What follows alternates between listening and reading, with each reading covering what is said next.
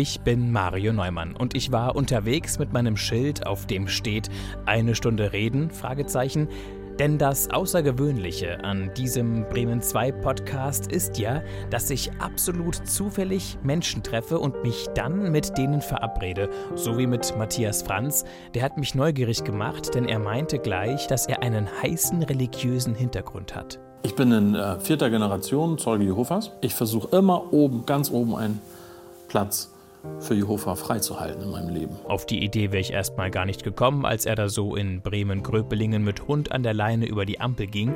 Wir haben uns zusammengesetzt und dann hat er nicht nur von den Zeugen Jehovas erzählt, sondern auch davon, dass ein paar Sachen in seinem Leben schiefgelaufen sind. Man sollte ja als Mann zwei Insolvenzen, eine Weltumsegelung und einen Börsengang erledigt haben. Also bis zu einer Insolvenz bin ich schon mal gekommen. Auch mit seiner Ehe hat es im ersten und zweiten Anlauf nicht geklappt. Also ich war 20 und sie war 18. Und irgendwann bin ich halt so ein handwerklicher Wühler geworden, der vielleicht für meine Frau gar nicht mehr so da war. Manche Entscheidungen im Nachhinein hätte ich sie besser anders getroffen. Und dann war es eine große Überraschung, als er mir nach einer ganzen Weile erst erzählt hat, dass er bei den Zeugen Jehovas schon mal rausgeflogen ist.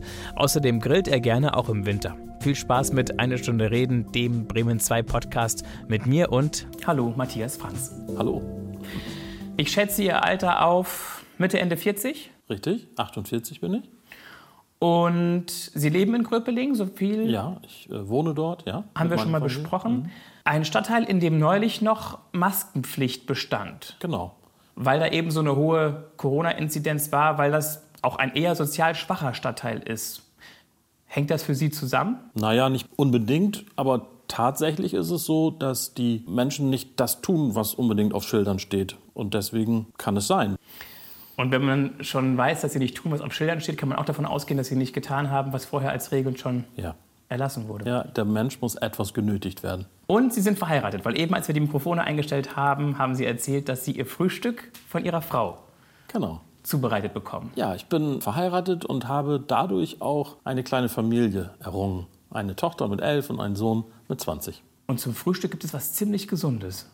Vitalstoffreiche Frischkost, grob gemahlene Körner, die etwas einweichen und dann angerichtet werden mit Sahne, Banane, Obst. Ein ziemlich reichhaltiges Frühstück. Und dann haben Sie zwei Jobs.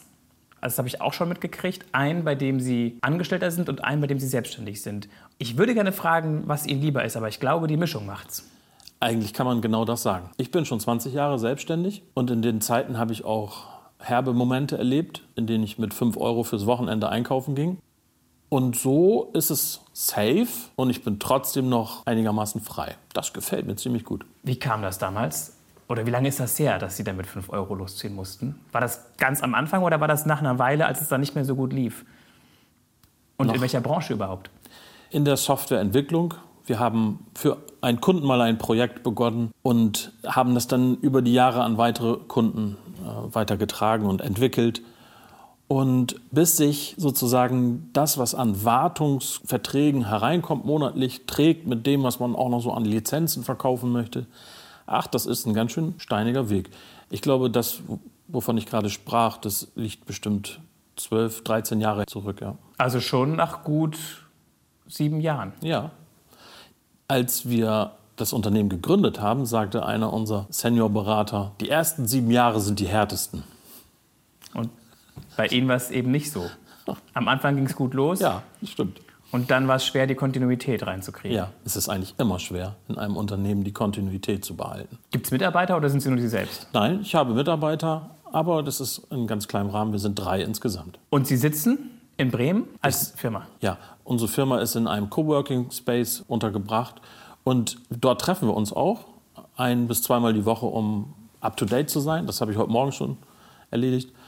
Und ansonsten arbeiten wir von zu Hause oder direkt beim Kunden, wenn es nötig ist. Das heißt, Sie müssen ziemlich viel auf dem Bildschirm gucken.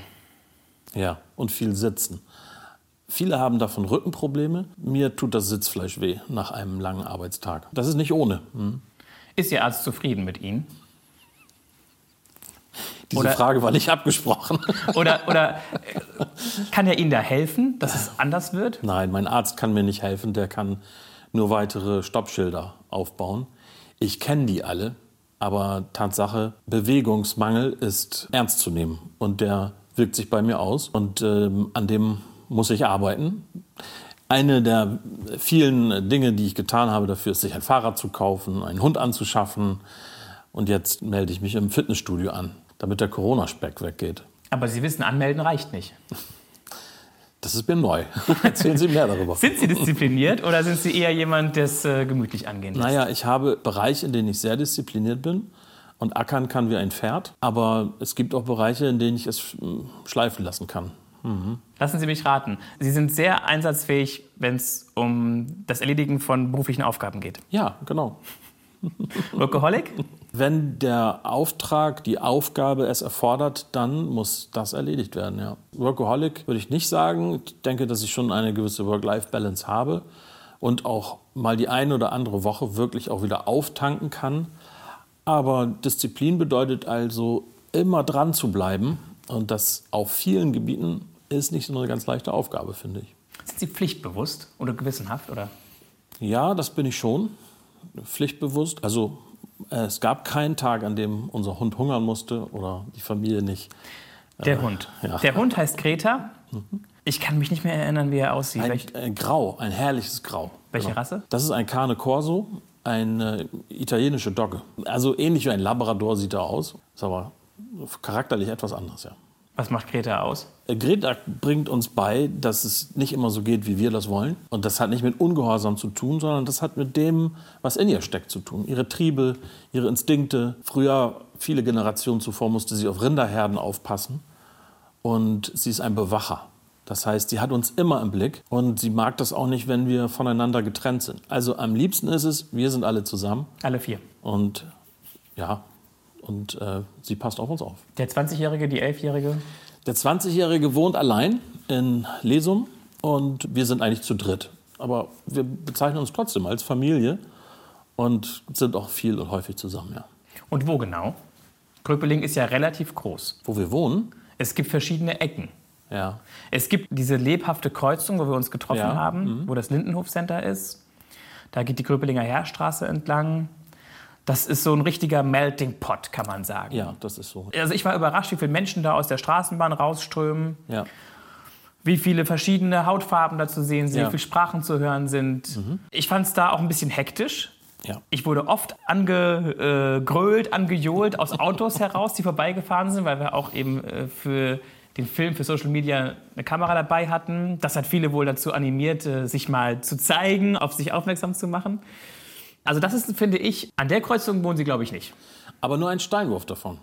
In Köhlerhof an der nächsten Ecke. An der nächsten Häuserecke wohne ich eigentlich.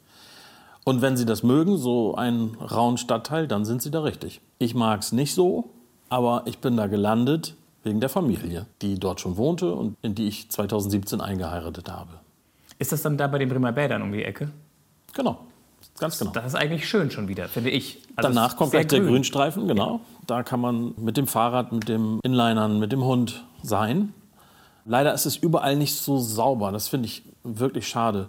Was veranlasst die Menschen, all das, was sie gerade so nicht mehr brauchen können, einfach auf den Boden fallen zu lassen, wegzuschmeißen? Ich weiß es nicht, aber ich glaube, Sie sind heute derjenige, der die Fragen stellt. Also ich hätte Sie jetzt gefragt, ob Sie sich schon mal gefragt haben. Oder halten Sie sich eher zurück? Ja, ich halte mich eher zurück. Der Stadtteil ist ja dominiert auch von Menschen mit Migrationshintergrund. Und da ist man besser vorsichtig, umsichtig. Und man lernt ein paar Sätze Türkisch am besten. Denn da in der Ecke ist auch ein guter türkischer Schlachter. Und da sagt man auch mal bis bald Gürüşürüz, damit man wenigstens ein Lächeln bei unseren Mitbürgern erzeugt. Haben Sie schlechte Erfahrungen gemacht? Überhaupt nicht, nein. Aber es ist so ein Bauchgefühl oder so ein. Ja, besser umsichtig sein, ja. Vorsichtig. Also man darf das sicherlich nicht mit Angst herangehen an das Thema. Dann sollte man da nicht wohnen. Aber die Menschen sind halt aus ganz anderen Ecken der Welt. Und die Bedingungen sind rauer, anders. Und deswegen und das erleben Sie auch so im alltäglichen Umgang unter den Menschen, wenn die unter sich sprechen? Oder? Ja, es ist eine laute Gegend, das haben Sie gut beschrieben. Es ist auch eine, in der man nachts manchmal jemanden hört, der singt und schreit und wegläuft. Und wir haben auch schon Schüsse gehört. Allerdings macht das ja auch was aus. Das ist nicht langweilig. Stimmt, langweilig ist woanders. Und seit wann haben Sie die Greta? Seit wann, wann gibt es den Hund? Ähm, fast genau zwei Jahre. Die ist geboren im Mai 2019 und wir haben sie dann im August bekommen. Und wer geht üblicherweise? Ich gehe ganz viel, aber wir teilen uns das schon auf. Das ist ein Familienprojekt natürlich. Das kann ich, ich nicht allein stemmen. Und es ist eigentlich der Hund von Solvay, die, nachdem unser Großer ausgezogen ist, plötzlich sehr allein war. Und da musste ein Freund her. Und den hat sie jetzt. Und Sie finden jetzt ihn auch immer noch klasse oder ist das Interesse ja. weniger geworden? Doch, findet ihn klasse. Wir wollen Sie weiter kennenlernen, ein bisschen steckbriefartig. Dafür gibt es die kleinen Fragen des Lebens. Sie dürfen sich drei ziehen. Welche Sprache würden Sie gern lernen? Ich lerne die Gebärdensprache. Noch eine schaffe ich nicht. Aber die Sprache würde ich gerne ganz gut lernen. Warum möchten Sie die können? Es reißt die Barrieren ein zwischen gehörlosen und hörenden Menschen. Denn auf anderem Wege ist eine Kommunikation mit Gehörlosen so gut wie gar nicht möglich. Das ist klar. Das würde so objektiv jeder bestätigen. Wie kommt es, dass ausgerechnet Sie die Gebärdensprache lernen? Haben Sie irgendwie im persönlichen Umfeld Kontakte? Ja, ich habe Freunde, die mich zur Gebärdensprache gebracht haben, weil sie gehörlos sind. Ich habe Freunde, die mir viel geholfen haben, dabei es zu lernen. Und das ist auch ein Familienprojekt. Wir alle haben die Gebärdensprache in nicht unwesentlichen Teilen gelernt. Und wir freuen uns immer, wenn wir sie anwenden können. Worüber ärgern Sie sich im Alltag? Wenn mir jemand nicht glaubt, das finde ich wirklich sehr ärgerlich. Es ist Zeitverschwendung, wenn mir jemand nicht glaubt. Denn dann bin ich in einer Art Beweispflicht, in einer Erklärungsrille. Und es ist so viel leichter, wenn mir geglaubt wird. Haben Sie das oft erlebt, dass Ihnen jemand nicht geglaubt hat? Nein, nicht oft.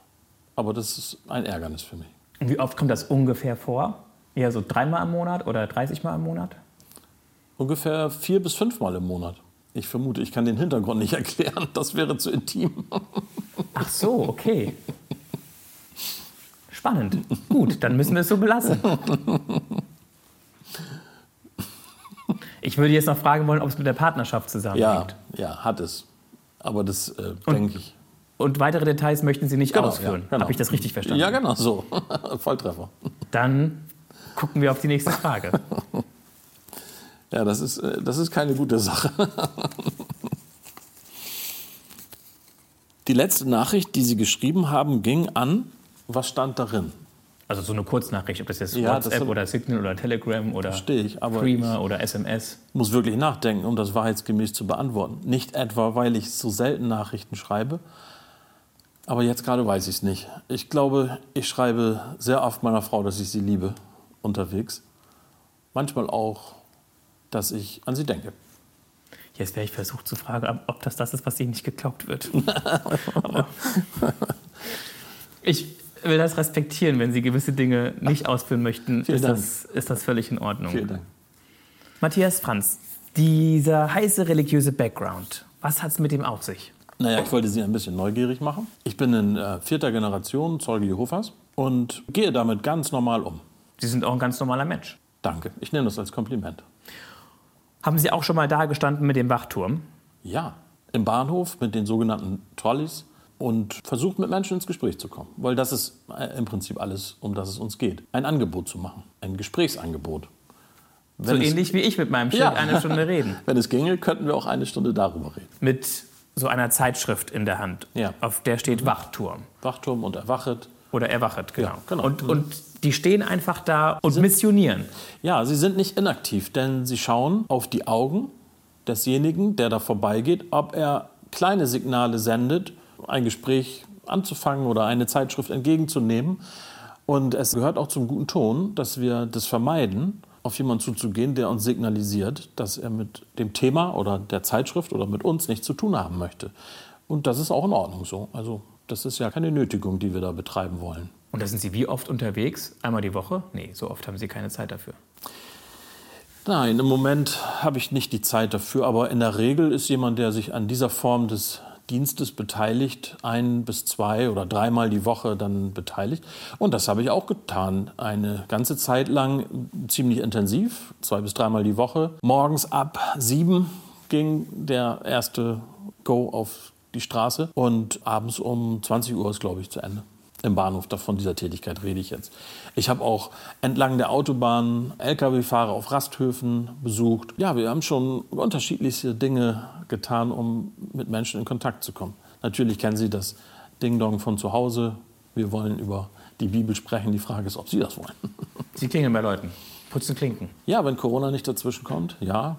Dann habe ich eine Straße, in der ich mich verantwortlich fühle dafür, dass alle wissen, dass wenn es etwas zu diesem Thema zu besprechen gäbe, dass sie wissen, dass ich da bin. Ja? Wie wird das wahrgenommen? Das ist äh, selbstverständlich zwiegespalten. Die einen sind uns äh, sehr wohlgesonnen und finden das auch gut. Wir sind ja auch höflich, gut gekleidet. Aber auf der anderen Seite gibt es natürlich auch viele, die uns ignorieren, damit nichts zu tun haben wollen und weitergehen. Machen Sie das gerne oder ist das eine Pflicht, der Sie nachkommen müssen? Für mich bedeutet das, ist ein Teil der Anbetung meines geliebten Gottes. Also das mache ich gerne, ja, tatsächlich. Und am allerliebsten unterhalte ich mich mit jemandem darüber, um etwas von dem, was mich begeistert, weiterzugeben. Vierte Generation, das heißt, es gibt schon einige Eltern, Großeltern, die auch Zeugen Jehova waren. Man mhm. wird da auch reingeboren, üblicherweise, ist so mein Eindruck bis zu dem Punkt, in dem sie sich fürs Leben entscheiden müssen. Denn diese Entscheidung kann ihnen niemand abnehmen. Ob sie ihr Leben in den Dienst ihres Gottes stellen wollen oder ob sie ihr Leben weiterhin selber in die eigene Hand nehmen wollen. Und in welchem Alter muss man das entscheiden, üblicherweise? Man sollte mündig sein und das, das bedeutet? bedeutet 12, 13, 14. Bei manchen ist es sehr viel später. Das ist sehr unterschiedlich. Ist das für Sie auch so eine Art zweite Familie oder Community, die Ihnen das würde ich sagen. Das viel bedeutet? Community ist ein Begriff, der Zusammenhalt bedeutet. Und das ist es ganz bestimmt.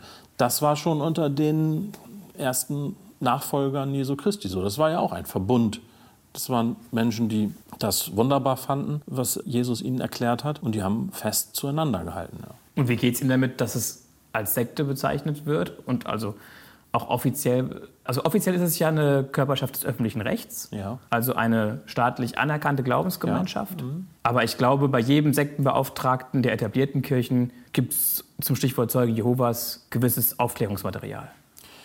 Ja, es ist ja auch gut, dass es dort liegt und dass man sich darum kümmert, dass Sekten nicht negativen Einfluss nehmen auf die Menschen. Und das zu beobachten, das zu kontrollieren, ist ja auch völlig in Ordnung schön, dass dann am Ende dabei rauskommt, dass wir eine anerkannte Religionsgemeinschaft sind. Und sollten da Zweifel bestehen, dann kann man sich auch darüber unter rechtlichen Hintergründen ja erkundigen. Das ist, äh, steht ja jedem frei. Das ist völlig in Ordnung. Und gab es Momente in Ihrem Leben, wo Sie sich ein Stück weit bevormundet gefühlt haben, auch durch eben das Hineingeborensein in diese Religion, durch diese starke Gemeinschaft, durch die vielen Termine vielleicht, die Sie wahrnehmen durften? Also bevormundet ist das falsche Wort, aber ich habe mich schon manchmal in einer Situation etwas einem gewissen Uniformitätszwang. Also so, Unterworfen gefühlt. Ja, dieses Uniformieren mit Krawatte zum Beispiel.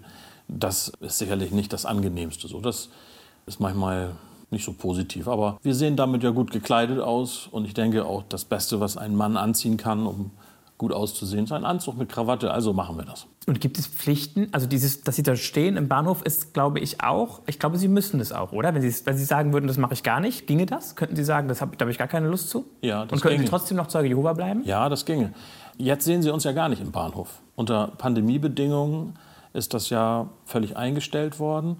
Und im Moment könnten Sie einen Brief von uns im äh, Briefkasten finden, weil wir im Prinzip die wesentliche Tätigkeit jetzt umgestellt haben auf etwas, das eben unter diesen Bedingungen geht, um auf unser dringliches Thema aufmerksam zu machen. Das ist? Dass Gottes Königreich die Lösung ist für alle Probleme der Menschen. Das ist Ihre Überzeugung? Die der Bibel.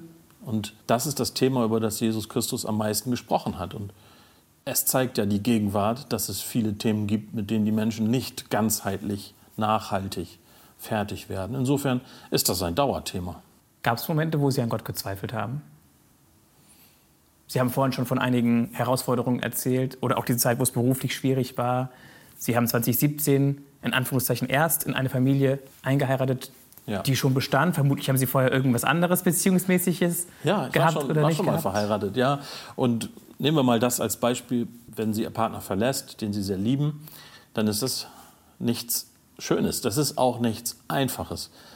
Ja, Auf die Frage, habe ich an Gott gezweifelt, da möchte ich Nein antworten, aber ich habe schon mit ihm geschimpft. Und man darf seinem äh, Gemütszustand auch im Gebet deutlich Ausdruck verleihen. Und das tut dann ja auch schon ganz gut. Wie oft beten Sie? Täglich mehrmals. Aber nicht zu festen Zeiten? Nein, nein, ich bete nicht zu festen Zeiten. Es sei denn, das Gebet vor der Mahlzeit oder das Gebet, das wir gemeinsam als Familie vor dem Abendgehen haben. Das ist schon ein Rituell, wenn man so will. Aber ansonsten bete ich beim Autofahren. Ich bete, wenn es knifflig wird. Manchmal auch, wenn ich eine Schraube nicht in die Wand kriege. Ist das nicht zu banal für Gott? Ja, das ist tatsächlich zu banal für Gott. Aber es hilft uns ja auszudrücken, dass unsere Kraft limitiert ist. Und das einfach mal zu bekennen, das ist schon mal ganz in Ordnung. Und wenn man keinen Ausweg sieht, dann kommt er doch meistens irgendwo her. Und woher? Für Sie heißt das, der Ausweg kommt von Gott. Ja, das ist so. Das heißt, Sie sagen, Gott braucht das Gebet in dem Moment vielleicht nicht, aber ich brauche es als Mensch. Es ist um ein, meine Begrenztheit mir einzugestehen. ja. Mein Gott ist mein Freund, mein Vater und eben auch Gott. Das hat ja etwas sehr Hohes, sehr Heiliges. Und das Gespräch mit Gott, das tut gut. Wie das Gespräch mit einem Menschen, den man vielleicht kaum kennt, aber mit dem man ein gutes Gespräch hat. Das mit Gott ist noch etwas anders, hat einen anderen Stellenwert. Das gibt auch ein paar Dinge, die ich da nicht hineinpacken würde. Aber das ist etwas Besonderes, ja. Aber mit ihm können Sie auch das besprechen, was Sie im Alltag immer wieder ärgert, Ja, unbedingt. wenn Ihnen nicht geglaubt wird. Ja, genau. Wenn mir nicht geglaubt wird, dann weiß er das. Und müssen Sie eine Strichliste führen, wie viele Menschen durch Gespräche mit Ihnen zum Glauben an Jehova gekommen sind? Das weiß ich ja nicht mal. Stellen Sie sich vor, ich hätte mal irgendwann etwas Gutes gesagt oder irgendetwas Gutes dargelassen und erst zum Glauben kommen. Woher soll ich das wissen? Nein, ich muss keine Strichliste führen. Ich überlege tatsächlich, was ich getan habe, ja, und das notiere ich mir. Aber ich denke nicht, dass Gott sich dafür interessiert, wie viele Wachtürme ich verteilt habe. Sondern wofür interessiert er sich? Er interessiert sich dafür, ob ich mit den Chancen meines Lebens etwas Positives anfange. Das ist das eine, ist, ihn glücklich zu machen. Das andere ist, dass er das, was er an wertvollen Ratschlägen in der Bibel für uns Menschen verankert hat, ob ich das auch anwende. Und last not least, ob ich das, was ich da an kostbarem Schatz gefunden habe, auch mit anderen teilen kann. Das ist wertvoll. Und was ist da Ihr Eindruck, dieses Teilen? Wie gut klappt das auf der Skala von 1 bis 10? so eine Vier. Ne? Es gibt halt Menschen, denen es sehr gefällt, sich über Gott auszutauschen. Die- Mit Ihnen konkret, ne? Ja. Dazu muss man auch sagen, wenn ich jetzt nicht in Deutschland leben würde, sondern in einem südamerikanischen Land, dann wäre der Austausch über Gott etwas Alltägliches, etwas Gegenwärtiges. Das heißt, wir sind in unserem Land auch schon ein bisschen raus aus dem Thema, das als Gesprächsinhalt wirklich gut zu finden. Denn wir unterhalten uns über Gott und die Welt, aber am meisten doch über die Welt. Und ist das für Sie nicht so ein latenter Druck, dass Sie es in Anführungszeichen nur auf eine 4 schaffen? Weil das ja einer der drei Aspekte ist, die Sie eben genannt haben, worum es aus Ihrer Sicht geht. Mache ich den Eindruck auf Sie, als hätte ich da Druck? Nein. Nee. Es ist nicht mein Teil allein, wie gern über dieses Thema im Allgemeinen gesprochen wird. Der Mensch hat sich doch ziemlich entfernt von Gott und von Gottes Themen, um mal im Allgemeinen zu bleiben dazu. Und stattdessen interessiert ihn jede Menge anderes. Mich auch. Aber ich versuche immer oben, ganz oben einen Platz für Jehova freizuhalten in meinem Leben. Sie sind in vierter Generation und wird es weitergehen? Ist das schon klar? Oder müssen das Ihre Kinder, dürfen das Ihre Kinder selbst entscheiden? Also unser Großer hat sich vor knapp dreieinhalb Jahren dafür entschieden. Und unsere Kleine sagt, sie möchte sich mit zwölf Jahren taufen lassen. Das Leben ist ja auch so ein bisschen eine Reise, haben wir uns überlegt. Bei einer Stunde reden, wir sind unterwegs. Und deswegen haben wir den Koffer. Da sind ein Dutzend Gegenstände drin. Die Idee ist, dass Sie einfach kurz stöbern und krusteln und sich für ein Objekt entscheiden, Ah, okay. mit dem Sie spontan einen Gedanken verbinden, der sofort kommt. Okay. Und dann das kurz erzählen. Eine Anekdote, eine Philosophie, ein Erlebnis. Kriegen wir bestimmt hin. So. Ich stöber mal noch ein bisschen. Das ist spannend. Es ist die Weltkarte, die Ihnen ins Auge gesprungen Ja. ist. Können wir von Reisen sprechen? Waren Sie schon viel? Also, Sie sind beruflich auf Achse, aber auch privat? Auch privat, ja. In den letzten Jahren nicht mehr so. Aber als ich junger Mann war, war ich in Afrika, auch beruflich. Wir haben dort eine, für unsere Software eine Filiale eröffnet auf Mallorca und auf den Seychellen. Mit Freunden bin ich in Amerika gewesen. Als 18-Jähriger bin ich mitgenommen worden, weil meine Eltern nicht so reisefreudig waren. Also das ist natürlich faszinierend, besonders weil das so sehr das Bild ändert von dem, woher man kommt und was man für richtig und falsch hält. Auf Reisen wird ja alles irgendwie auf den Kopf gestellt und manches auch bestätigt. Was war für Sie die größte Bestätigung? Es ist etwas Interessantes, aber ich möchte nicht nochmal auf das Thema Religion zu sprechen kommen. Sie können es auf einem schlanken Fuß vielleicht halten. Es ist wichtig, sich den Menschen zuzuwenden. Das gilt global, kann man eigentlich sagen. Und zuzuhören, zuzugucken, offen zu sein für etwas, das man gar nicht möglich hielt. Also das gilt weltweit, kann man sagen. Das hat sich bestätigt. Ja, das hat sich bestätigt. Und was war der Moment, wo was auf den Kopf gestellt wurde, wo Sie lange dran zu knapsen hatten? Ja, die Tatsache, dass wir westlich oder in unserer Gesellschaft in Deutschland glauben, dass es so sein muss, wie wir es machen. Dass wir das richtig machen. Dass wir es richtig machen. In der Geschwindigkeit, wie wir bestimmte Dinge, Termine abwickeln, in denen wir uns Lebensziele setzen, was wir uns eröffnen wollen an Haus, Hof, Auto, Hobby, Wohlstand, ja. Wohlstand, ja, oder auch Lebensqualität. Auch an, ja, genau, Hobbys und so weiter. Ja, und dass das auch in einer ganz anderen Geschwindigkeit geht und dass man gar nicht so viel braucht. Das hat mich gerade in Afrika sehr fasziniert. In welchem Land waren Sie da? In Namibia, Simbabwe, äh, Südafrika, Botswana. Und in Namibia war unsere äh, Dependance. Da war ich viermal und naja, das war auch nicht so eine gute Idee, weil man kann nicht das Geld von Deutschland nach Afrika tragen, um zu glauben, dass man davon in Deutschland leben kann. Also das wär, war, war wirtschaftlich nicht besonders interessant. Dann haben wir das nach anderthalb Jahren auch wieder gelassen. Ja, aber Sie haben dadurch ja persönlich viel absolut, entdeckt und absolut, gewonnen. Ja. Mhm. ja. das ist und so. gerade in Namibia gibt es ja auch viele deutschsprachige Menschen, deutschstämmige ja. Menschen. Mhm. Ja, die sicherlich auch unternehmerisch aktiv sind und Softwareunterstützung benötigen. Genau. Wir haben damals einen Service gehabt, wo es auch noch darum ging, die 360-Grad-Fotografie für Hotellerie, Gastronomie und überhaupt Sehenswürdigkeiten des Landes zu eröffnen. Und das war äh, total spannend, hochinteressant. An die Zeit erinnere ich mich immer gerne. Wir waren eben bei Ihrer Family und ob da sozusagen die nächste Generation Zeugen Jehovas kommt. Wir wissen, der ältere Sohn ist seit dreieinhalb Jahren entschieden. Die Tochter will sich demnächst auch taufen lassen. Das heißt, ich werde getauft, wenn ich selber sagen kann, ich glaube. Man wird getauft, wenn man sich einem intensiven Bibelkurs hingegeben hat. Der, der ist Pflicht. Der wird heute offensiv angeboten als interaktiver Bibelkurs mit 60 Lektionen. Die muss ein jeder, der diesen Wunsch hat, sich erarbeiten. Ob das jetzt in Deutsch ist oder in Englisch oder in Spanisch oder Und in dann Türkisch. bin ich sozusagen programmiert, um mal in der ITler-Sprache zu bleiben. oder ich denke, es ist äh, so häufig passiert, dass Menschen dann gesagt haben, vielen Dank, ich möchte das nicht. Also insofern äh, ist es nicht ein Programm oder es ist nicht eine Umkonfiguration ihrer Denkweise, es sei denn, sie möchten, es sei denn, sie lassen das, was sie in der Bibel gefunden haben, auf sich wirken. Dann sind sie konfiguriert, und zwar von sich selbst, ja. Das Verhältnis zu anderen Religionen, gespannt oder entspannt aus Ihrer Sicht? Wie empfinden Sie es? Also nicht gespannt. Aber ich finde es auch nicht spannend, was die anderen Religionen machen, muss ich ganz ehrlich sagen. Und auch andere christliche Gruppen, evangelische Kirche, katholische Kirche, für Sie sind die alle auf dem Holzweg, salopp gesagt.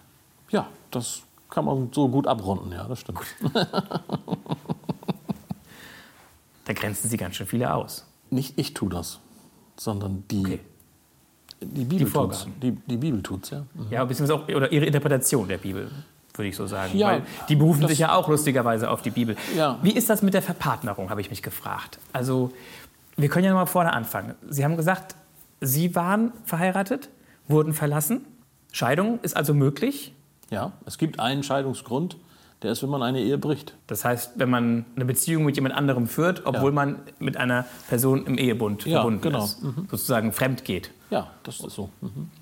Und dann haben Sie eine neue Partnerin gefunden. Beide Menschen kamen aus dem Jehova-Kontext, oder? Ja, wir haben uns beim Trolleydienst im Bahnhof in Bremen kennengelernt und haben etwas Besonderes aneinander entdeckt. Und das wäre auch, glaube ich, oder ich stelle mir das so vor, dass es auch nicht möglich wäre, beispielsweise dann auch für Ihren Sohn, wenn er sich in eine Frau verlieben würde, die jetzt nicht Zeuge Jehova wäre, dann hätte er erstmal in Anführungszeichen eine Herausforderung. Ich will Ja. nicht sagen ein Problem, aber eine Herausforderung Ja. vor sich. Das ist so, wobei man dazu sagen muss, auch, es gibt auch viele Ehen unter Zeugen Jehovas, die geschlossen sind, wo der Partner kein Zeuge Jehovas ist. Also es gibt keine Regel dafür, außer die der Bibel, wenn man sie auf sich anwendet. Und die Bibel lässt in ihrer Interpretation da einen gewissen flexiblen Ges- Gestaltungsspielraum, oder? Ich würde sagen, man kann diesen Rat auf sich anwenden, wenn man äh, Gottes Segen haben möchte. Wenn man das nicht tut, denn der Rat ist eindeutig nur im Herrn zu heiraten und damit ist eben diese Glaubensgemeinschaft gemeint, dann macht man das Projekt auf eigenen Beinen, ohne Gottes Segen. So streng wird das definiert. So streng lesen wir es in der Bibel nach, ja. Und das tut auch gut, wenn man wesentliche Meinungen, Verhaltensmuster, wesentliche Empfindungen mit seinem Partner teilen kann. Ja, ja, ja, das verstehe ich alles.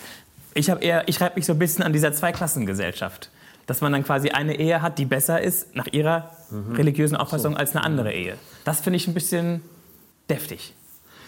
Okay, ich räume ein, dass man das daraus lesen kann. Aber der Gedanke ist die grundsätzliche Frage, wie kann ich eine harmonische Ehe und eine harmonische Familie haben? Ja, ja, klar. Und das ist in der Logik der Zeugen Jehovas, wenn beide Menschen zum gleichen religiösen Kontext gehören, eben beide Einfacher. auf dem richtigen Weg sind, Ja, dann ist es einfacher, ja. dann ist es einfacher. Oder ich hätte jetzt gesagt besser, aber also ich finde es cool, mit Ihnen über dieses Thema zu sprechen. Ja, wenn es dann die, ihre ganze Sendung ausmachen soll, okay. Nee, aber es ist halt auch spannend. Ich meine, wie oft hat man die Gelegenheit, mit jemandem, der sagt, ich bin Zeuge Jehova, mal ganz normal zu reden?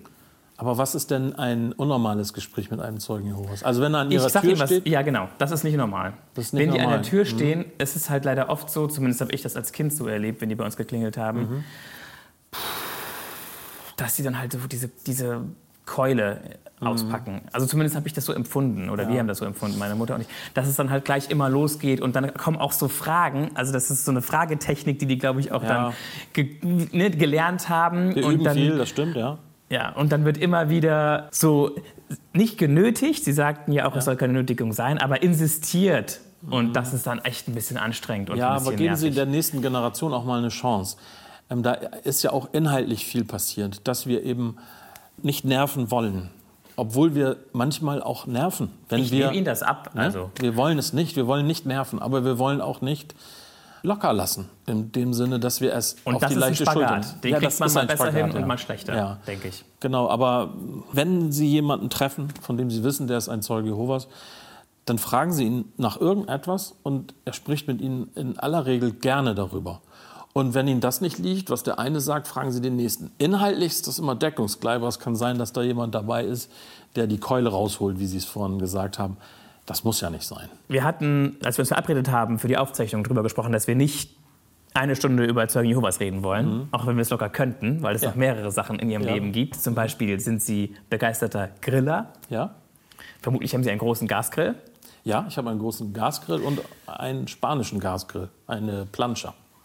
Und es gibt auch noch andere Dinge in ihrem Leben. Und ich fand es auch sehr sympathisch, dass sie gesagt haben, wir müssten nicht nur darüber reden, dass sie Zeuge Jehovas sind. Aber es ist für sie schon identitätsstiftend. Es macht sozusagen, es definiert sie Ja. zu 100 Prozent. Ja, das ja, 100 Prozent, äh, das würde ich natürlich gerne unterschreiben. Wobei ich bin ja auch ein, ein Mensch, ganz einfach. Ich, ein Bibelmensch zu sein, ein Geistesmensch, wie die Bibel selber sagt, das ist eine Lebensaufgabe. Das geht auch mal schief. Also insofern zucke ich bei 100 Prozent. Aber ja, das durchwebt jeden Teil unseres Lebens. Zum Beispiel, wir haben ja schon darüber gesprochen, dass ich unternehmerisch tätig war, habe ich nur so viel gearbeitet, wie ich unbedingt muss, damit ich durchs Leben komme. Und noch viele andere Dinge, auch für die Religion oder auch für meine Hobbys, mit hineingepackt. Ist so eine tägliche Bibellese vorgeschrieben? Nicht vorgeschrieben, aber es ist spannend, sich jeden Tag mit der Bibel zu beschäftigen. Sie machen das. Ich mache das ja. Halbe Stunde, Viertelstunde, wie es passt.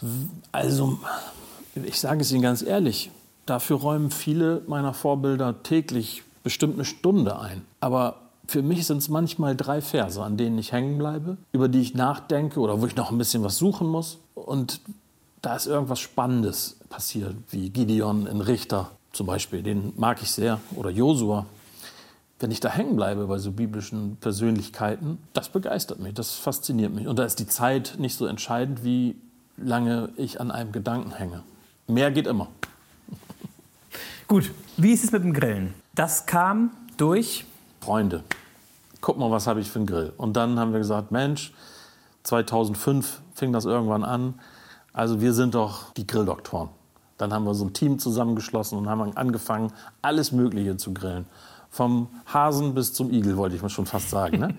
ja, und dann probiert man viel aus. Und dann haben wir festgestellt, damals in Osterholz-Scharmbeck gab es die Deutsche Grillmeisterschaft. Und die haben wir besucht. Und dann sind wir auf eine sozusagen Zündschnur gekommen. Und ja, die Grilldoktoren gibt es heute noch. Und äh, das ist ein mehr oder weniger äh, lustiger Club.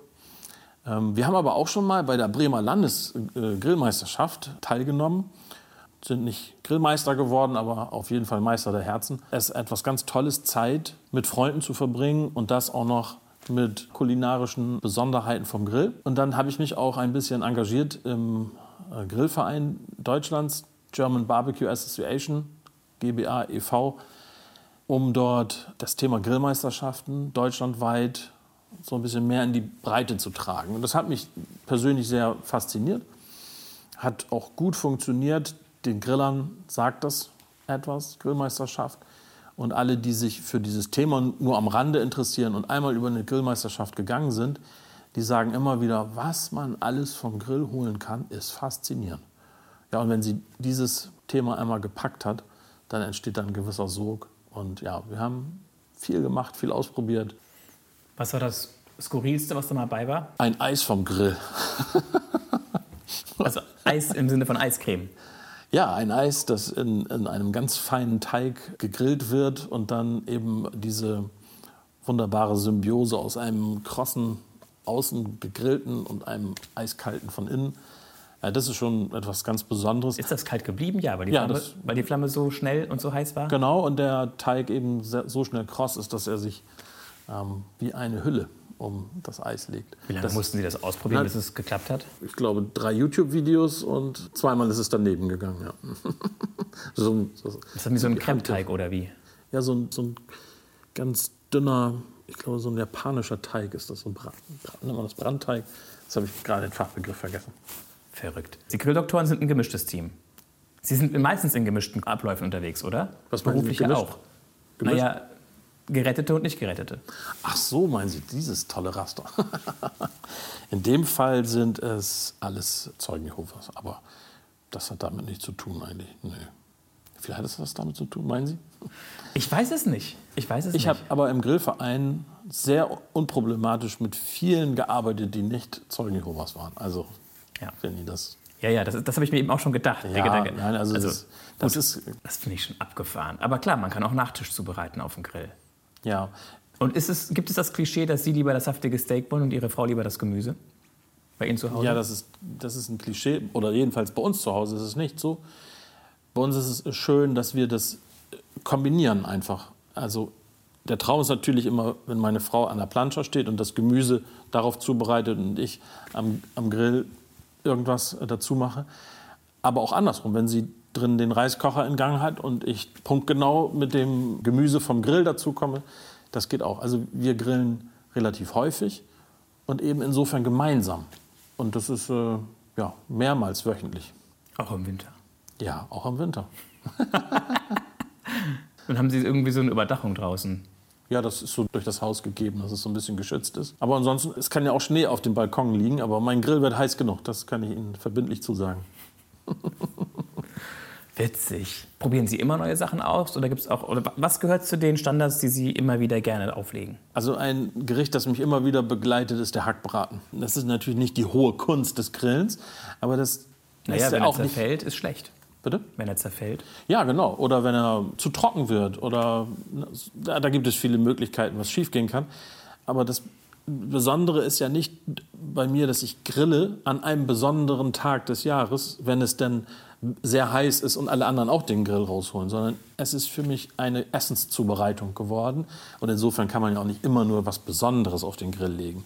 Aber der Hackbraten ist so etwas, der auch übrigens durch die, die türkischen Einschläge in Gröpeling auch noch mal eine Nuance bekommen hat. Früher war er bei mir immer selber gemacht mit Schafskäse und Knoblauch und Zwiebeln und ich habe dann wirklich sehr viele Zutaten sehr lange miteinander verarbeitet und mittlerweile haben die türkischen Schlachter so einen fertig zubereiteten Hackbraten im Angebot, den ich sehr genieße. Schön. Alltagsgriller. Und mischt sich das aus Ihrer Sicht auch so ein bisschen in Grüppelingen, die verschiedenen Kulturen? Oder lebt da jeder so für sich hin? Es mischt sich nicht wirklich. Das denke ich leider. Das ist so ein bisschen wie in Südafrika mit dem Regenbogen, der ja in der Regenbogennation auch den Haken hat, dass sich die Farben vom Regenbogen eben auch nicht wirklich. Ja, er ist immer noch als Farbe jede einzelne erkennbar.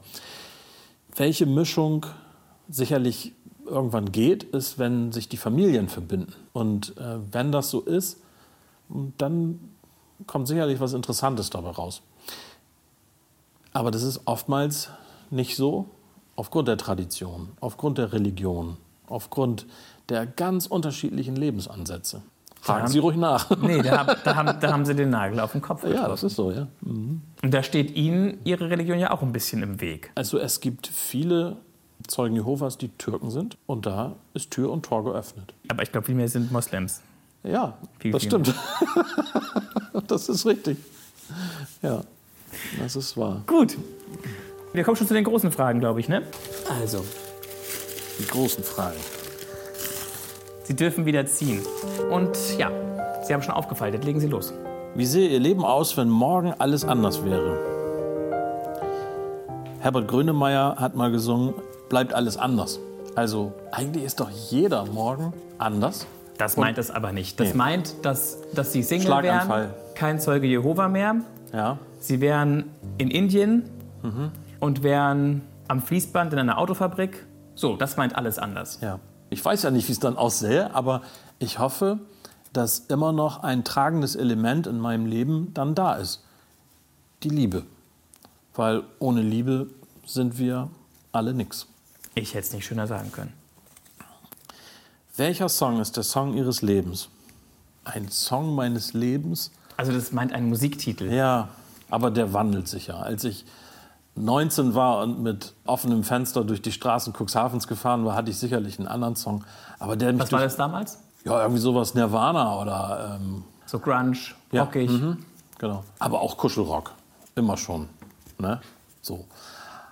Aber ein Song des Lebens, daran erinnere ich mich nicht. Ich weiß, dass es vielleicht der Interpret ist, Herbert Grönemeyer, der immer mit äh, tiefen Texten und äh, wirklich guter Musik, guter Melodie Dinge ausgedrückt hat, die ich hätte nicht besser sagen können oder wo er mir direkt auch die Worte aus dem Mund genommen hat. Haben Sie ein Lieblingslied von Grönemeyer? Oder entscheiden Sie sich für ein Lied, das Sie jetzt als Lieblingslied definieren, bitte? Flugzeuge im Bauch. Sie sind ein Gefühlsmensch, ne? Ja, ich tue nichts mehr, was ich nicht fühle. Das war eine Entscheidung? Das klingt Das, so. das war eher ein Prozess, ja. Das war ein Prozess, ja. Wir tun so viel, dass wir müssen. Und wenn man mal aufhört zu tun, was man muss, dann tut man das, was man wirklich fühlt. Das heißt nicht, dass es man immer nur das tut, was sich gut anfühlt. Aber man muss es fühlen. Vielleicht ist es für eine Zeit lang etwas, das ich machen muss oder will oder möchte. Aber man muss es unbedingt fühlen. Und wie ist es, wenn Sie abwaschen oder Staubsaugen? Dann tue ich es häufig, weil sich das gut anfühlt, das für meine Frau zu tun. Arbeitsteilung. Bevor ich hergekommen bin, habe ich noch die Wäsche aufgehängt. Das gehört dazu, etwas zu tun, das man fühlt, manchmal auch für jemand anders tut. Ist völlig in Ordnung. Ja gut, Ihre Kleidungsstücke hängen da ja auch mit. Ja, stimmt. Und Sie laufen auch über den Fußboden. Aber wenn ich im Radio bin, erzähle ich das natürlich nur, dass ich das für meine Frau mache. Eine nächste große Frage. Zwei hatten wir schon, ne? Das ist jetzt die letzte. Ist Ihr Leben ein Abenteuer? Nehmen wir es als Abenteuer, dann ist es spannend und abwechslungsreich. Ja, dann ist es ein Abenteuer. Und es ist auch ganz wichtig, es als Entdeckungsreise zu sehen, für mich. Vielen Dank. Das waren die drei großen Fragen des Lebens. Jetzt sind wir auch genau an dem Punkt, wo ich noch gerne hin wollte. Weil Sie haben das schon angedeutet, vorhin schon, dass es nicht immer leicht war in Ihrem Leben. Ja, absolut. Wie kam das, dass Sie das Gefühl hatten, ich kann es nicht mehr steuern, es entgleitet mir ein Stück weit? Das kam eben halt nicht nur einmal, sondern das kam häufiger in meinem Leben vor. Fangen wir vorne an. Äh, Dann würde ich sagen, als meine Eltern mir einen Hund geschenkt haben oder später ein Mountainbike, da hatte ich weder den Wunsch, einen Hund zu bekommen, noch den Wunsch, ein Mountainbike zu bekommen. Das musste ich sogar mal mit einer Psychologin ein bisschen ausgraben, dass ich oft Dinge erfahren habe, die ich mir nicht wirklich gewünscht habe oder von, hinter denen ich auch manchmal nicht so richtig stand. Es war gar nicht der Wunsch da, sondern es war mehr eine Art Überraschung. Und ich habe mich damit arrangiert, fand es natürlich auch noch irgendwann toll, mein Mountainbike und auch den Hund, mit dem ich aufgewachsen bin, mit dem Lebensalter von sechs Jahren.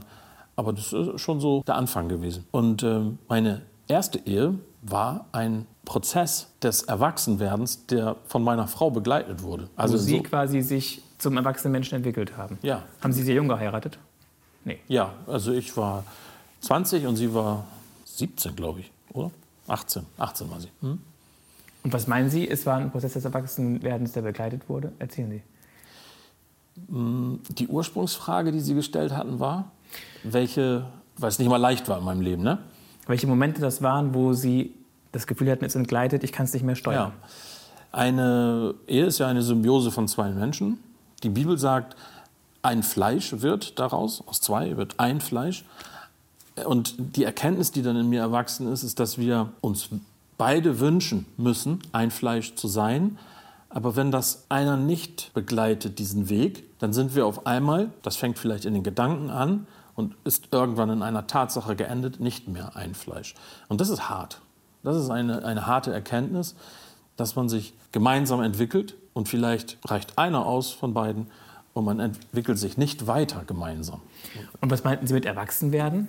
Die Entdeckungsreise, was einem wirklich wichtig ist im Leben, die ist ja über die Dekaden auch immer mit gewissen Wandlungen Verbunden. belegt. Ja. Das Erwachsenwerden bedeutete für mich auch die intensivere Hinwendung zu dem, was mir im Leben wirklich wichtig erscheint.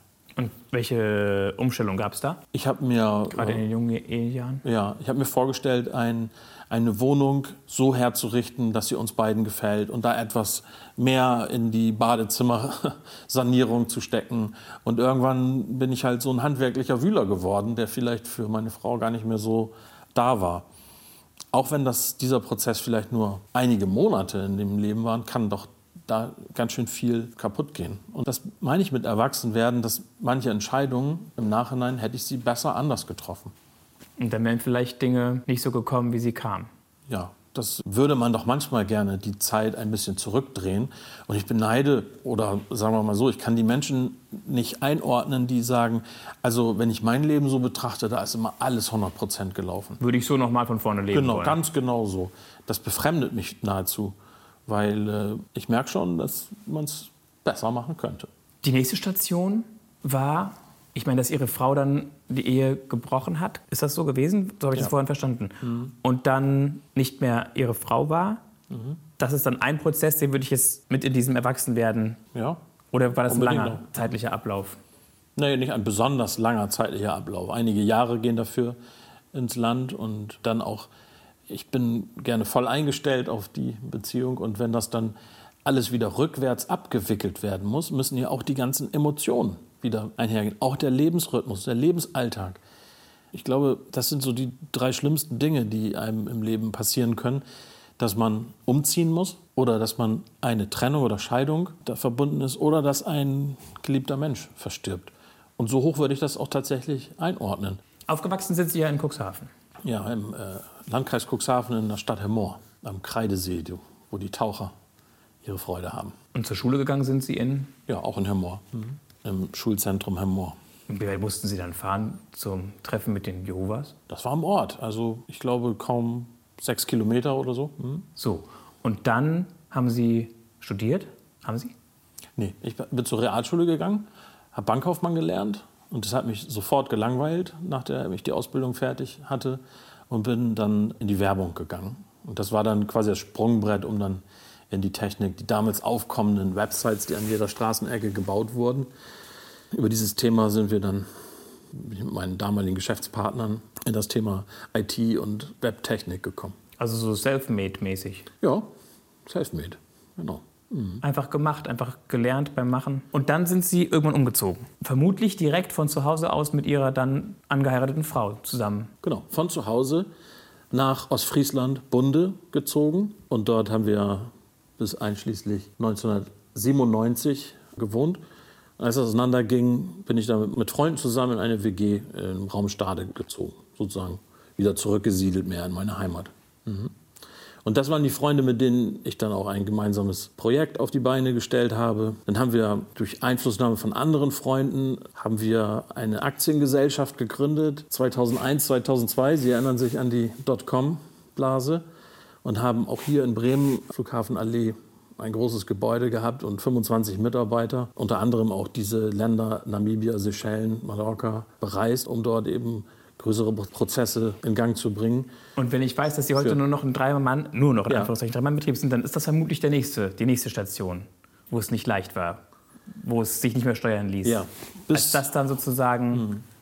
man sollte ja als den Mann Bach runterging, oder? Genau, man sollte ja als Mann zwei Insolvenzen, eine Weltumsegelung und einen Börsengang erledigt haben. Also bis zu einer Insolvenz bin ich schon mal gekommen. Das war diese Aktiengesellschaft, die wir damals in der Dotcom-Krise gegründet haben. Nicht durch eigenen Wahnsinn, es kamen auch andere Einflüsse hinzu, hochbezahlte Geschäftsführer, eine Firma aus dem Flugreisedienst, die aus uns etwas Großes machen wollte und dann am Ende nur sich dünn gemacht hat. Ja, das äh, hat unsere Freundschaft belastet damals. Wir waren ja ein, ein Team von jungen Männern, die zusammen gewohnt haben, zusammen gearbeitet haben, zusammen gespaßt gehabt haben, auf Partys gegangen sind und so weiter. Aber das äh, hinzunehmen und das einzusehen, dass das, wofür man so voller Einsatz gearbeitet hat, geht, das war tatsächlich auch privat eine Krise. Keine kleine Krise. Mhm. War das dann da, wo dann der Psychologe Ziemlich, zum Zeit, Einsatz kam? ziemlich zeitgleich, aber da gingen noch andere Dinge damit einher. Ja. Mhm. Was war noch? Äh, es sind immer die Frauen. Ach so, okay. immer auch die Frauen. Und ähm, ich war mal eine Zeit lang kein Zeuge Jehovas. Das geht? Ja, das geht. Wenn man sich nicht wie ein Zeuge Jehovas benimmt, dann ist man auch kein Zeuge Jehovas mehr. Mhm. Und Sie sind auch nicht mehr zu den Treffen gegangen und haben ja. quasi damit gebrochen? Ja. Unbewusst oder richtig offiziell? Ja, auch amtlich? Ich, ich wurde ausgeschlossen aus der Gemeinschaft. Was erzählen Sie jetzt? Sie, also wir haben ja eine Stunde Zeit. Sind ja, wir schon ja. drüber? Kaum. Das ist ja spannend. Wie fanden Sie das, dass Sie ausgeschlossen wurden? Gemein oder berechtigt? Es war berechtigt. Ich brauchte ein paar Tage, um das wirklich einzusehen. Aber es war berechtigt und es war auch eine gute Lektion für mich. Sagen Sie heute? Sage ich heute. Und damals habe ich mich Gott noch intensiver zugewandt und somit hatte ich auch eine leichte Möglichkeit, wieder zurückzukommen. Denn jeder, Wie lange der, war dann die Pause? Äh, neun Monate. Ich sage heute im Nachhinein, ich war mit mir selbst schwanger. Aber und da waren Sie in welchem Alter? Ich war 30. 30 und ungehorsam. Und das ist die Quittung. Ich sage ja selbst. So, also das war das und, und, und dann, das kam quasi auch noch dazu. Also es waren die Frauen. Nee, Moment. Das, das darf man so vielleicht nicht sagen, weil das klingt nach viel Waberei. Das stimmt. Ne? Aber Na gut, aber es war die Krise mit diesem Unternehmen. Ja. Es gab Beziehungskrisen ja. vielleicht auch. Ja.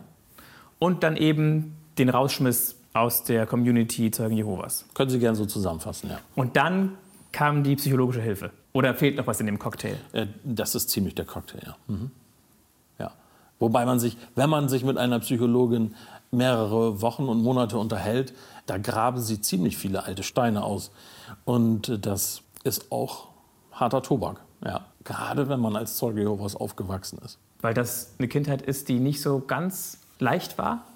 Nein, nicht weil sie nicht leicht war, sondern weil man eben das futtert, was serviert wird. Das bedeutet? Das bedeutet, dass man als Kind lernt von den Eltern und lernt von dem, denjenigen, die in der Gemeinde eben äh, die Führung innehaben und Vorträge halten. Und Aber das ist doch eigentlich gut. Ja, das ist auch gut. Nur verdaut man das auch immer so, wie man es sollte? Identifiziert man sich als Kind wirklich zu jedem Zeitpunkt so damit, dass es durch Hirn und Herz geht? Und diesen Prozess habe ich wahrscheinlich auch immer mal wieder nachgeholt in meinem Leben. Und die Entscheidung erneut getroffen, dass das genau richtig ist. Das heißt, es gab Verdauungsschwierigkeiten. ja, das ist schön zusammengefasst. Das mag ich. Weil auch falsch serviert wurde, würden Sie das im Rückblick so formulieren? Naja. Sind da Fehler passiert im guten Willen, sag ich mal? Ein Pastor vor 40 Jahren hat sicherlich was anderes in der und mit der Gemeinde getan, als einer, der heute unterwegs ist. Das war, was Sie vorhin meinten, dass man der neuen Generation eine Chance Ja, geben soll. Dass nicht mehr alle mit der Keule vor der Tür stehen, wenn sie Ja. klingeln. Naja, ich, Mit der verbalen Keule. Genau. Also Keulen, denke ich, haben wir Zeugen Jehovas wenig tatsächlich im Gepäck. Aber vielleicht sind wir manchmal auch von der Ernsthaftigkeit der Sache, die wir da so mit uns tragen, auch ein bisschen mit fortgerissen. Sodass manchmal Empathie und Sympathie und Humor manchmal zu kurz kommt. Aber wir können ja alle miteinander das noch ein bisschen besser machen. So.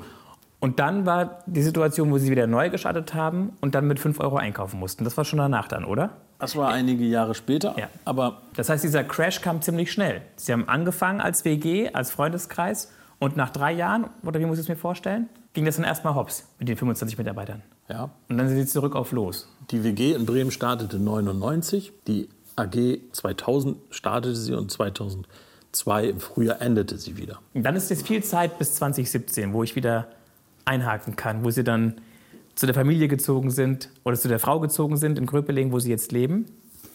Die Kinder, waren die schon da? Die waren schon da, ja. Ich habe ja gesagt, dass ich die Kinder mit der meiner Frau Ja. errungen habe. Das heißt, es ist immer noch ein Ringen um die Gunst der Kinder, um die Akzeptanz in einer Patchwork-Familie. Weil das ist sehr schön, aber nicht immer leicht. Es bleibt eine Herausforderung. Ja, genau. Gut. Haben wir damit alle Momente abgearbeitet oder ist da noch irgendwo eine Station, die wir noch nicht hatten, wo es schwierig war? Wo man das Gefühl hatte, man kann es nicht mehr steuern. Es entgleitet. Ich bin ja das dritte Mal verheiratet. Jetzt weiß ich auch, was. Äh, zwischen 2000 ja, und 17 alles passiert ist. Ja, ich habe äh, 2007 äh, geheiratet in äh, Stade, in äh, Hasefeld und habe dann ein neues Glück gefunden. auch Zeugin? Ja, und das war auch so, dass wir ein Haus gekauft haben, darin viel gemacht haben. Ich bin wieder in meiner Handwerkerrolle verschwunden und habe, ich will nicht sagen, wieder den gleichen Fehler gemacht, aber nach der, einer gewissen Zeit ist mir wieder aufgefallen, dass ich sehr viele Steine gepflastert habe rund um das große Grundstück, dass da etwas passiert ist, sich in der Beziehung verändert hat, der Arbeitskollege ein bisschen die Nase vorn hatte. Und dann hat meine Frau, meine zweite Frau, eine unglückliche Entscheidung getroffen, nämlich für ihren Arbeitskollegen. Und da habe ich gedacht, jetzt lohnt es sich nicht mehr weiter zu leben. Denn ich bin ja ein Fleisch mit der Frau, die gerade unser Hackfleischprojekt entzweit. Und das brauchte wieder Zeit, um mich zu sammeln. Und da war ich aber ja nun geläutert in der Zusammenarbeit, in der freundschaftlichen Zusammenarbeit mit meinem äh, Gott, Jehova. Und der hat mich eigentlich aus dieser Krise wirklich mit beiden Händen herausgetragen. Aber so einen Versuch gab es nicht? Nee. Nein, nein. Aber Sie waren einfach am Ich Boden. war wirklich, Punkt. wirklich sehr erledigt, ja. Okay, aber jetzt haben wir alle, Ja, jetzt haben wir alle. alle Ja, danach war kein. Äh, Momente mehr. Gut, jetzt sind wir in einer aktuellen Situation, die eine Herausforderung ist und bleibt. ja, genau. Und ich bin immer noch selbstständig und Selbstständigkeit ist eine ständige Herausforderung. Und Sie leben in Gröpeling. Ja, und ich habe äh, natürlich auch als Unternehmer jetzt anderthalb Jahre Corona erlebt, in der alles auf den Kopf gestellt wurde. Selbst wenn Sie glaubten, dass es einigermaßen gut zu verkraften ist, dann ist das doch ein sehr schwerer Brocken. Und zwar, ich rede nicht nur von mir, sondern ich rede von den vielen Unternehmern um mich herum, von denen ich mich manchmal frage, wie schaffen wir das alles? Das ist nämlich sehr anspruchsvoll. Gut, das sehen wir dann, wenn wir in hoffentlich ein, zwei, drei weiteren Jahren komplett auf diese Phase zurückblicken können. Ja. Es tut mir leid, lieber Matthias Franz. Wir müssen jetzt mal den Strich ziehen und wir gucken jetzt einfach nur auf, nur auf Ihr Leben zurück. Sehr gern. Wie würden Sie es formulieren? Was ist die Geschichte Ihres Lebens? Wie würden Sie es zusammenfassen, auf den Punkt bringen? Es ist gut, sich mit Gott zu beschäftigen. Es ist gut, dem Ganzen eine zweite Chance zu geben und es nicht abzutun als ein Thema, das man mal früher irgendwo schon mal ad acta gelegt hat. Denn die Story meines Lebens ist, dass Scheitern inbegriffen ist, Aber dass ein Sieg vor Augen immer noch besser ist, als aufzugeben. Denn ich würde heute nicht sagen, dass ich endlich angekommen bin. Ich habe ja immer noch Wünsche und Träume, die ich mir nicht erfüllen kann, aus unterschiedlichen Gründen. Und trotzdem ist dieser Sieg vor Augen, der ist mein Leben. Und der bedeutet auch manchmal noch, dass ich ganz schön hart sein muss, um Dinge zu verkraften und noch immer viel an mir arbeiten muss. Nicht zuletzt, Greta sagt mir manchmal, was ich noch so alles anders machen muss. Der Hund. Der Hund, der hat einen starken Willen und bewegt sich nicht auf Kommando, sondern der bringt mir Geduld bei. Und das ist auch, wenn ich glaubte, jetzt habe ich es geschafft. Jetzt bin ich ein weiser 44-Jähriger, der nochmal heiratet. Dann habe ich doch auch in dieser Zeit noch sehr viel gelernt, noch sehr viel an mir arbeiten müssen, um ein, ein angenehmer Zeitgenosse zu sein. Nicht zuletzt für meine Frau, für meine Kinder. Und für uns hier im Podcast Eine Stunde Reden von Bremen 2. Ganz herzlichen Dank für Ihre Offenheit, lieber Matthias Franz. Wer jetzt weiterhören möchte und Lust hat auf andere angenehme Zeitgenossen, dem empfehle ich Ulrike Schellpeper, eine sehr starke Frau, auch mit einem, ich würde es schon so formulieren, heftigen Schicksal, was sie sich nicht ausgesucht hat in ihrem Leben. Oder auch sehr angenehm und eine ganz andere Perspektive, weil in einem ganz anderen Lebensalter ist Julia Olivia Schischpowska. Beides zu finden in der ARD Audiothek App. Ich bin Mario Neumann. Wir hören uns.